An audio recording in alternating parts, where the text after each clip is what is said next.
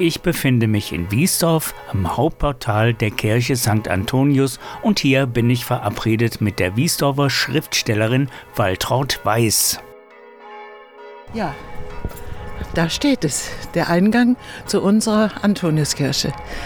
St. Antonius 1661, 1664 an hochwassersicherer Stelle auf dem Hall errichtet. Vollendung des Turms 1666, Erweiterung 1872 und 1902, erste Erwähnung einer Wiesdorfer Kirche um 1190, 1571 Zerstörung der früheren Pfarrkirche durch den Rhein. Das ist erstmal der Eingang zu unserer alten Kirche, also eine denkmalgeschützte Kirche und für mich auch ein bisschen Trost, dass man sie uns nicht nehmen kann. Wann warst du zum ersten Mal hier? Äh, ich bin 1939 geboren. Ich bin hier nicht getauft, ich bin hier in dem Krankenhaus getauft. Das war ja damals noch so. Und bin dann 1949 hier mit zur Kommunion gegangen. Und dann die Schulentlassung habe ich auch hier gemacht. Das war 54. Und da musste ich mit einem Schulkameraden, der hier um die Ecke gewohnt hat, Klaus Fings, äh, das Glaubensbekenntnis äh, aufsagen. Und wir waren beide am Altar. Und als wir zurückkamen in die Kirche, grinsten die ganzen Schüler und dachten, naja, in zehn Jahren sind die zweimal wieder da. Ich habe den Menschen allerdings total aus den Augen verloren, aber es gibt ihn noch. Gehen wir mal rein.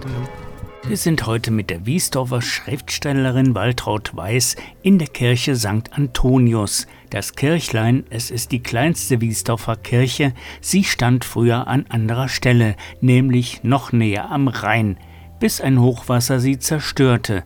An sicherer Stelle und auf etwas erhöhtem Terrain wurde dann 1166 eine neue Kirche eingeweiht. Waltraud Weiß finde, wenn man hier reinkommt, die Türe ist äh, in der Woche zu, am Wochenende ist sie nachmittags auf, sodass jeder, der hier spazieren geht, hier reingehen kann und dem lieben Gott guten Tag sein kann.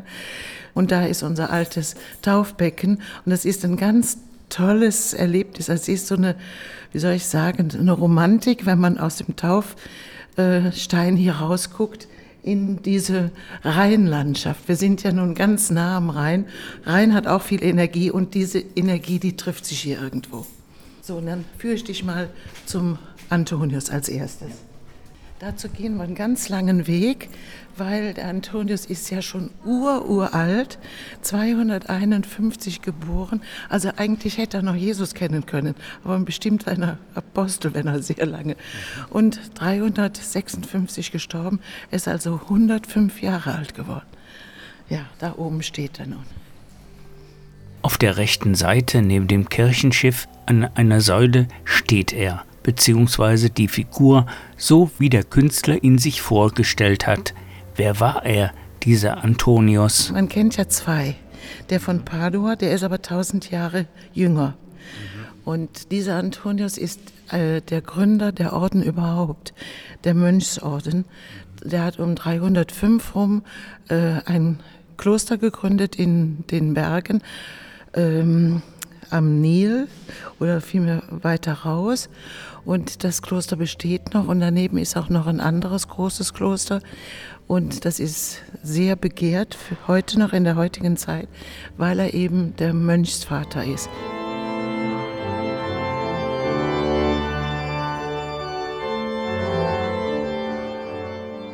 Der heilige Antonius, der Namenspatron der Kirche und der Gemeinde, wird in Gemälden und Statuen meist mit einem Schwein in Begleitung dargestellt. Deshalb gaben ihm die Kölner den Namen Ferkelstünn. Warum das Schwein? Waltraud Weiß erklärt das so. Das hat mit den Antonitern zu tun, da kommt es.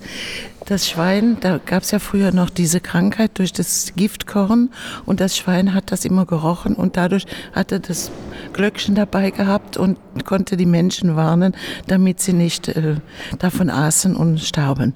Und später haben ja dann die Antoniter, die haben sich dann daran gehalten. Und es gibt noch ganz viele Bilder mit Schweinen, die eben vor dieser Krankheit schützen. Die Antoniter haben sich dann später die Pflege und Hilfe der Menschen auf die Fahnen geschrieben, die an Mutterkornvergiftung erkrankt waren. Kommen wir aber jetzt wieder auf die Kirche St. Antonius in Wiesdorf zu sprechen. Denn neben der Statue des Antonius gibt es noch einige Sehenswürdigkeiten in der Kirche. Das Taufbecken wurde ja bereits erwähnt. Diese Fenster dahinter, die sind von Herrn Weigmann. Das ist ein Küppersteger gewesen. Und seine Frau hat noch bis im Mai dieses Jahr gelebt und ich habe es auch kennenlernen dürfen. Ihn habe ich eigentlich nicht mehr persönlich gekannt, aber von Bildern kannte ich ihn noch. Äh, der hat sehr viele Fenster in allen möglichen Kirchen hier in der Umgebung gemacht, also bis nach Binsberg und hierauf. Und diese Fenster finde ich so besonders schön, da habe ich auch einen Text zugemacht, weil da oben sind die Apostel beim Fischfang. Es sind so unterschiedliche Fische, rote und weiße, kleine und große. Und sie schwippen alle auf die Verkündigung hin. Ne? Und das linke Fenster da oben, habe ich gesagt, das ist eine, da hat der ganz rechts oben, der hat ja so einen richtigen Heiligenschein. Und ich sage immer, das sind Elf und, und Jesus. Ne? Ja. Waltraud Weiß ist hier aufgewachsen, lebt jetzt in der Nachbarschaft der Kirche und sie weiß eine Menge zu erzählen. Zur damaligen Zeit haben die Priester auf der Kanzel gepredigt und 1954 war hier ein Pater, ein Franziskaner aus Landshut und der hat die Kirche so gefüllt und so toll die Predigt und dann von da oben und hat, da war ich Schulkind und dann hat er gesagt, also er hätte auch sehr viele, die ihm schreiben, wenn man Kummer hätte und so.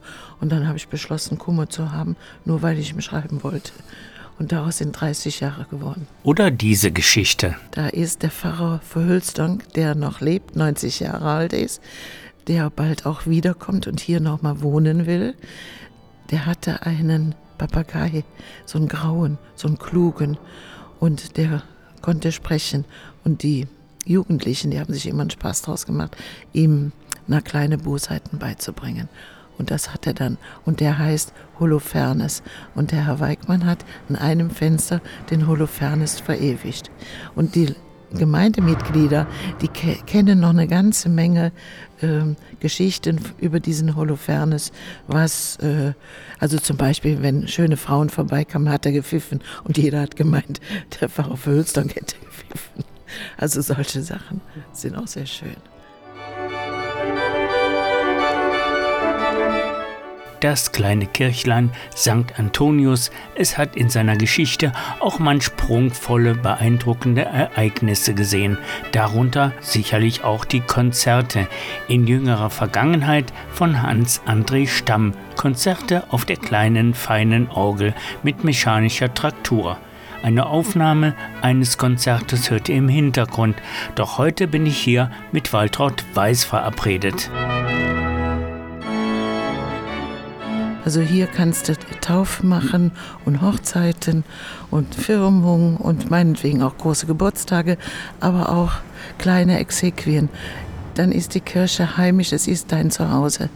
Es ist richtig gemütlich. Und dann liest Waltraud Weiß einen kleinen Ausschnitt aus ihren Aufzeichnungen. Diese kleine Kirche dort, sichtbar von der Rheinbrücke auf die Chemiestadt, ist ein winziger Pfeil auf meine Kinderwelt.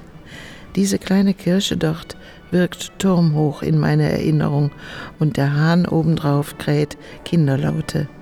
Diese kleine Kirche dort beschirmt nie vergessene Kinderträume und unglaubliche Wurzelwesen wachsen um diese kleine Kirche dort.